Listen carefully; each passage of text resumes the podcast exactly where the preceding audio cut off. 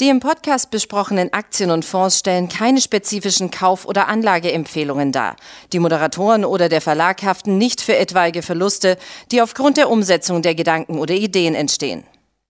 Herzlich willkommen zu einer weiteren Folge von Aktionär Money Train. Heute mit mir im Studio mein geschätzter Kollege Fabian Schrebin. Hallo Fabian. Hallo Andreas. Es geht, wenn du da bist, geht es natürlich um die Banken. So, das Bankenbeben ist jetzt gerade mal ein paar Wochen her. Es ist seitdem sehr ruhig geworden. Ich habe eben nochmal nachgeguckt. Die Commerzbank liegt seit dem Tief auch schon über 15 Prozent im Plus. Da stellt sich doch jeder die Frage, wieso hat sich das eigentlich alles so schnell entspannt? Du hast jetzt den Blick auf die Commerzbank angesprochen, auf deutsche oder europäische Bankenwerte. Wir sehen in den USA gerade bei den Regionalbanken schon noch ähm, große Unruhe. Da gibt es ja einzelne Institute, die jetzt immer wieder in den Fokus geraten, wo eben ähnlich wie bei der Silicon Valley Bank vor allem Einlagen von Sparern abgeflossen sind. Hm. Wenn wir jetzt nach Europa oder auch auf äh, Deutschland blicken, den Bankenmarkt, dann ist tatsächlich die Frage, ähm, ob das hier jetzt so gerechtfertigt war. Wir haben natürlich große Ansteckungsmomente. Der Markt ist sehr sensibel, anders als in anderen Branchen. Viele erinnerten sich dann an die Lehman-Pleite vor 15 Jahren zurück. Davon sind wir natürlich weit entfernt. Allerdings kam ja dann auch die Notübernahme der Credit Suisse an einem Wochenende dazu. Die Bank stand auch schon länger im Fokus. Es gab viele Skandale. Scheinbar hat die Aufsicht in der Schweiz hier auch nicht ähm, durchgegriffen. Mhm. Aber am Ende kam es ja dann doch nicht zu einer großen Pleite oder massiven Verwerfungen. Die Übernahme ist äh, glatt über den äh, Tisch gegangen. Ja, und jetzt ist die Volatilität aber eben nach wie vor hoch und wir müssen jetzt sehen, wie es weitergeht. Mhm. Jetzt gab es ja vor zwei Wochen diese Problematik bei den CDS, gerade bei der Deutschen Bank, wo die Preise ja durch die Decke gegangen sind. Danach gab es heftige Kritik von renommierten Bankeninsidern, kann man sagen, dass das wirklich eine gezielte Attacke war. Kannst du uns da ein bisschen nochmal über die Hintergründe informieren? Diese ähm, CDS-Papiere, also Credit Default Swaps, sind eigentlich wie eine Art Versicherung, Kreditausfallversicherung heißt es übersetzt. Ähm, diese Papiere spielten auch schon eben beispielsweise bei der Lehman-Pleite der Bankenkrise vor 15 Jahren eine unrühmliche Rolle. Eigentlich eben gedacht als Versicherung. Man kann Anleihe oder Aktienpositionen als professioneller Investor absichern im Portfolio. Vor 15 Jahren damals ging es dann aber eher schon in die Richtung, dass professionelle Investoren diese ähm, CDS-Papiere gekauft haben, obwohl sie selber gar keine abzusichernde Position hatten. Damals ist so ein bisschen das Bild entstanden, das wäre so ähnlich, wie wenn man sich eine ähm, ja, Feuerschutzversicherung für das Haus des Nachbarn kauft und das dann in Brand steckt. Also es ging einfach um Spekulation. Und ähm, man hat dann aber diesen Markt äh, auch nicht weiter reguliert ähm, nach der Finanzkrise. Die Banken an sich wurden ja doch sehr stark an die Kandare genommen. Dieser Markt ist ähm, intransparent und relativ ähm, illiquide. So lässt sich vielleicht auch erklären, dass wenn ähm, einzelne institutionelle äh, mit äh, geringeren, ja, doch Millionenbeträgen wahrscheinlich hier auf einzelne Banken wie die Deutsche Bank setzen, dass es dann zu starken Ausschlägen kommt. Ähm, es ist jetzt, wie du erwähnt hast, zwei Wochen her. Man hat jetzt auch nichts mehr darüber gehört. Scheinbar prüfen ähm, verschiedene Finanzaussichten in Europa jetzt eben ähm, gerade diesen äh, Fall bei der Deutschen Bank. Also es war ja Freitag vor zwei Wochen. Zwei Tage davor sind diese CDS-Prämien über 2% gestiegen. Ähm, das ist so ein Warnsignal im Markt, dass es größeren Stress gibt äh, ab dieser Marke. Und ähm, seit Jahresanfang haben sie sich damit fast verdoppelt, ähm, diese fünfjährigen mhm. CDS-Prämien, ähm, die zu zahlen sind.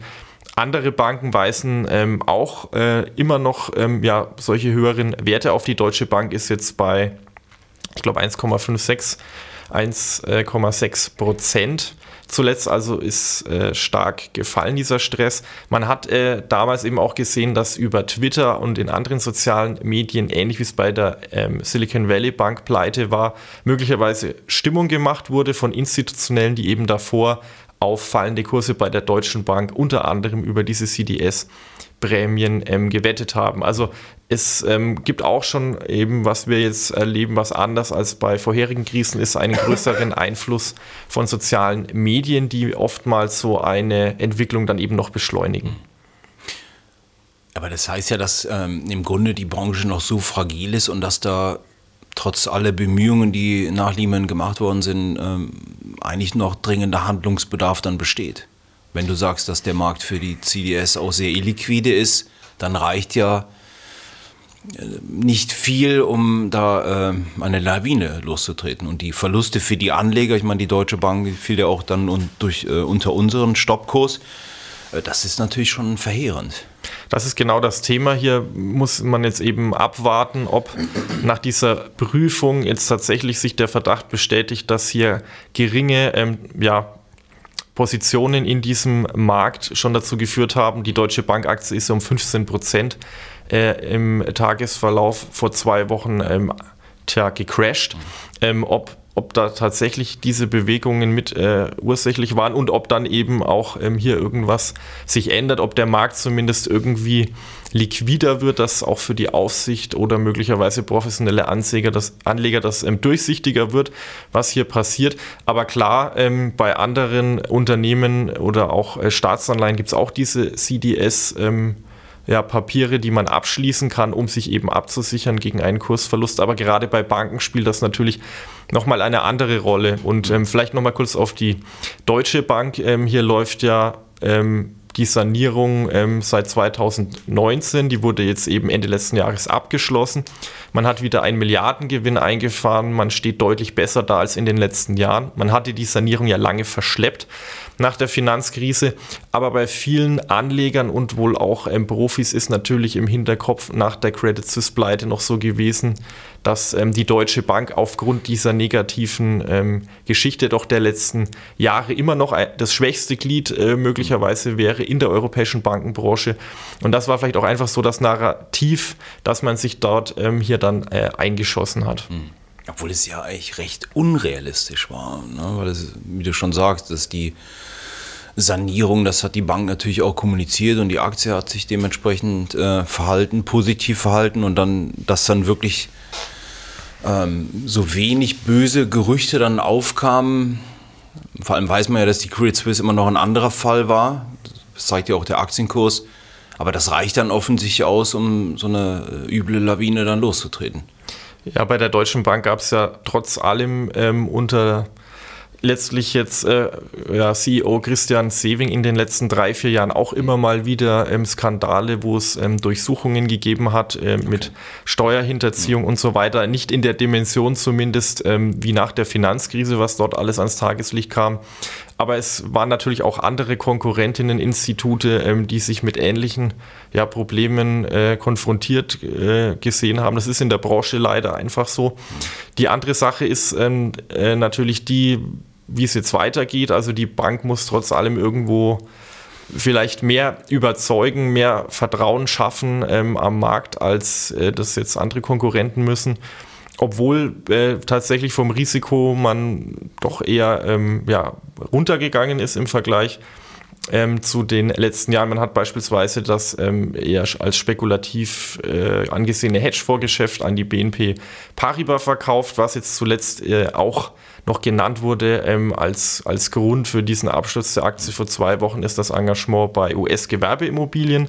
Dort sind knapp 16 Milliarden Dollar von der Deutschen Bank vergeben worden. Das sind aber nur 7 Prozent aller ausstehenden Kredite und da haben andere Konkurrenten auch in Europa eben höhere Quoten.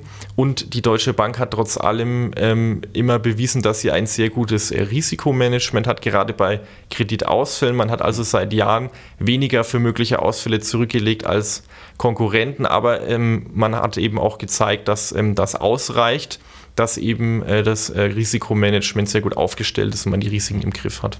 Wenn man kurz mal nach Amerika blickt, bei den äh, kleineren Banken, mittleren Banken, Jamie Dimon, der JP Morgan-Chef, hat ja auch gewarnt, dass es noch nicht ausgestanden ist, also dass es auch länger dauern wird, äh, bis die Aufräumarbeiten dann abgeschlossen ist. Du hast eben gesagt, da wird Geld abgezogen. Glaubst du, dass, das ist jetzt schon recht spekulativ, aber denkst du, dass es reicht, was die Politik gesagt hat in Amerika, äh, dass die Einlagen eigentlich sicher sind und dass dieser Bankrun, ist es ein Bankrun, ist es wirklich so diese Panik, also diese, sagen wir mal, diese Abflüsse, dass sich das bald dann erledigt hat, das Thema, und das Vertrauen dann wieder hergestellt wird? Oder glaubst du, dass es weiter zu den Großen wandert und die, die Leute in Amerika einfach da das Vertrauen verloren haben?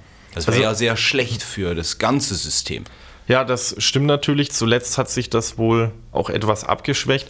Aber ein Punkt ist ja, dass ähm, die Einleger, die Sparer bei den Regionalbanken ihr Geld jetzt nicht nur zu den großen Wall Street Banken zum Beispiel JP Morgan gebracht haben, sondern dass es auch eher darum geht, ähm, jetzt wieder ähm, Erträge zu generieren, also dass man wieder Zinsen möchte auf seine Einlagen und ähm, seit Anfang März jetzt äh, rund ähm, in den letzten vier, fünf Wochen wurden eben alleine 300 äh, Milliarden Dollar bei Geldmarktfonds, die sich ja immer ungefähr an der Verzinsung der Staatsanleihen orientieren, angelegt. Da kann man jetzt in etwa so 4% pro Jahr als Sparer dann bekommen und bei den äh, allermeisten Banken sind ja dann doch eher vielleicht nur 2%. Also es spielt wohl jetzt auch nicht diese Angst ähm, davor, dass man sein Geld bei der Bank äh, verliert bei einem Bankrun eine Rolle, sondern dass eben einfach Alternativen wie diese Geldmarktfonds eine höhere Verzinsung bieten.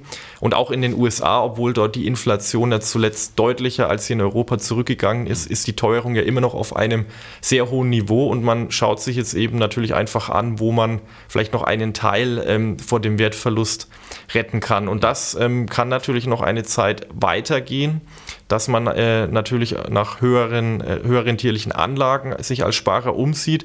Und ich glaube, das hängt natürlich stark davon ab, ob die Fed jetzt tatsächlich die Finanzstabilität, also den Stress bei den Banken stärker berücksichtigt bei der ähm, Leitzinsentwicklung oder ob man jetzt dann doch eher äh, noch stärker äh, die Zinsen nach oben anhebt, um die Inflation äh, schneller in den Griff zu bekommen. Das ist natürlich eine schwierige Gratwanderung für die Notenbank, aber ähm, die 5%, die jetzt in etwa erreicht sind, das äh, wurde ja innerhalb von einem Jahr ähm, geschafft, von 0 auf äh, 5%. Das ist natürlich schon eine sehr schnelle und radikale Zinswende und eigentlich hätte das ähm, auch den Aufsichtsbehörden klar sein müssen, dass das an der einen oder anderen Stelle eben für Stress im System sorgt. Das ist sowieso die große Frage, weil ähm, ich glaube, Jamie Dimon hat auch von dem Präsentierteller gesprochen, die Problematik bei der Silicon Valley Bank dass es eigentlich abzusehen war und bei der Notenbank, bei der Fed arbeiten ja jetzt auch nicht nur äh, oder arbeiten ja jetzt auch nicht Leute, die äh, den Job erst seit gestern machen.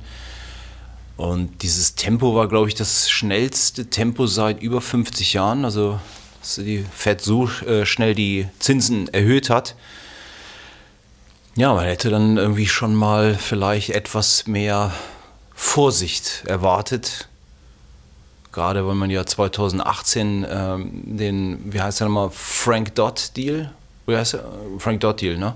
Mal aufgeweicht hat und so die Bank natürlich auch äh, da schon in Stress gebracht hat, aber so ist es halt dann passiert und am ja, Ende letztlich ähm, wurde die SVB Bank wahrscheinlich zu lange ähm, alleine gelassen mhm. mit, mit ihrem Risiko. Das Management ist eben übermäßige Risiken eingegangen. Ähm, man hat ja sehr viel Geld, wie auch andere Banken, 2020, 2021 ähm, von den Bürgern bekommen, die auf einmal über verschiedene Konjunkturprogramme während der Pandemie vom Staat ähm, gestützt wurden. Mhm. Und dann ähm, haben die Banken, das haben wir ja hier auch schon mehrfach besprochen, natürlich diese Einlagen irgendwo anlegen müssen. Man ist in sichere Staatsanleihen gegangen, allerdings war da die Verzinsung ja damals mhm. unter einem Prozent. Diese Anleihen haben jetzt natürlich seit letztem Jahr, seit dieser krassen Leitzins, ähm, Wende stark an Wert verloren und eigentlich müssen diese ähm, Buchverluste nicht ausgewiesen werden. Allerdings gab es ja für die SVB dann das Problem, dass so viele Einlagen abgezogen wurden, dass man Liquidität gebraucht hat, diese Papiere verkaufen musste und eine anschließende Eigenkapitalerhöhung, die man äh, durchführen wollte, um die Verluste zu decken, hat der Markt dann nicht mehr ja. mitgemacht. Ähm, am Ende ist es, glaube ich, tatsächlich so, dass die Regulierung in Deutschland und auch Europa wesentlich strenger ist.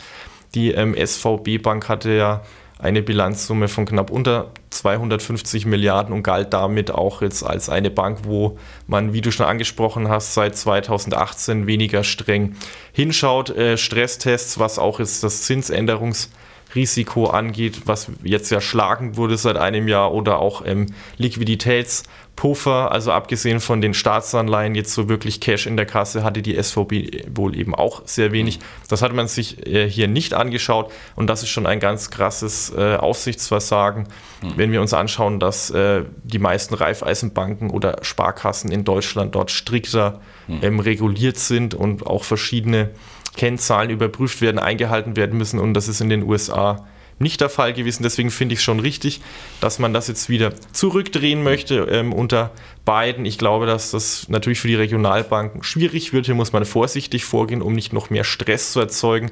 Für die ähm, Großbanken sehe ich jetzt aber aktuell keine Änderung in der Regulierung, dass es hier zu strengeren Kapitalvorschriften oder anderem kommen könnte. Okay. Was würdest du sagen von Aktienseite? Commerzbank, Deutsche Bank hatten wir im Aktionär empfohlen, ähm, waren ja auch äh, starke Performer sind jetzt noch unter den Hochs, obwohl sie jetzt sich auch äh, merklich erholt haben, würde ich sagen, die Situation hat sich so weit entspannt, dass man da wieder zugreifen kann? Ja, es ist natürlich spekulativ. Mhm. Also charttechnisch ähm, stehen beide jetzt noch auf äh, solchen Niveaus vor Hürden, wo man vielleicht noch etwas mehr sehen möchte. Auf der anderen Seite sind die Bewertungen relativ günstig bei der Commerzbank. Ähm, vom KGV her mit äh, 7 im Rahmen der Peer Group der europäischen Banken fair bewertet, aber das Kurs-Buchwert-Verhältnis ist bei 0,4 und ähm, der Peer Group Schnitt bei eher 0,8. Also da ist noch deutliches Potenzial. Und bei der Deutschen Bank ist es eben auch sogar das ähm, KGV mit 5, was überhaupt eines der niedrigsten im Sektor ist. Ein Teil davon ist, denke ich, schon ein gerechtfertigter Abschlag aufgrund der Unsicherheit, die es zuletzt gab, ähm, aber ein Teil eben auch die Unterbewertung, die wir schon seit längerem sehen, wo der Markt einfach die ähm, Umstrukturierung, die Profitabilität, die jetzt deutlich gestiegen ist, in der Bewertung so noch nicht ähm, aufgenommen hat. Also eine Fehlbewertung irgendwo auch. Aber sicher, ähm, das Risiko bleibt in der Branche jetzt erstmal bestehen. Volatil dürfte es auf jeden Fall bleiben. In den USA sind laufende Empfehlungen bei uns ja beispielsweise eben noch JP Morgan oder Citigroup, also die Banken, die zwar schon ähm, im Investmentbanking natürlich stark engagiert sind, aber eben nicht ausschließlich und die jetzt neben Bank of America wahrscheinlich am deutlichsten auch von diesen Zuflüssen von verängstigten ähm, ja, Sparern äh, profitiert haben dürften. Okay. Da wollen wir an der, der Stelle noch auf den neuen Aktionär hinweisen. Du hast ein Interview mit ähm, dem emeritierten Professor Jan-Peter Granen äh, an der Goethe-Universität in Frankfurt. Mhm. Zuletzt ähm, gelehrt, er ist ein ausgewiesener Bankenexperte und hat auch nach der letzten Finanzkrise in verschiedenen Gremien, auch auf EU-Ebene, äh, mit anderen Experten eben nach äh, ja, einer neuen Regulierung äh, gesucht, damit sich so eine Krise wie 2000 8 eben nicht mehr ähm, ereignet. Also ein Mann von, vom Fach, ein Insider, der sich sehr gut auskennt, lange mit dem Thema beschäftigt. Im neuen Aktionär, ab heute im Zeitschriftenhandel oder auf www.deraktionär.de als E-Paper zu kaufen. Fabian, ich danke dir für deine sehr Einschätzungen. Gerne. Ihnen wünschen wir schöne Ostern, gute Kurse. Machen Sie es gut. Bis bald. Tschüss. Tschüss.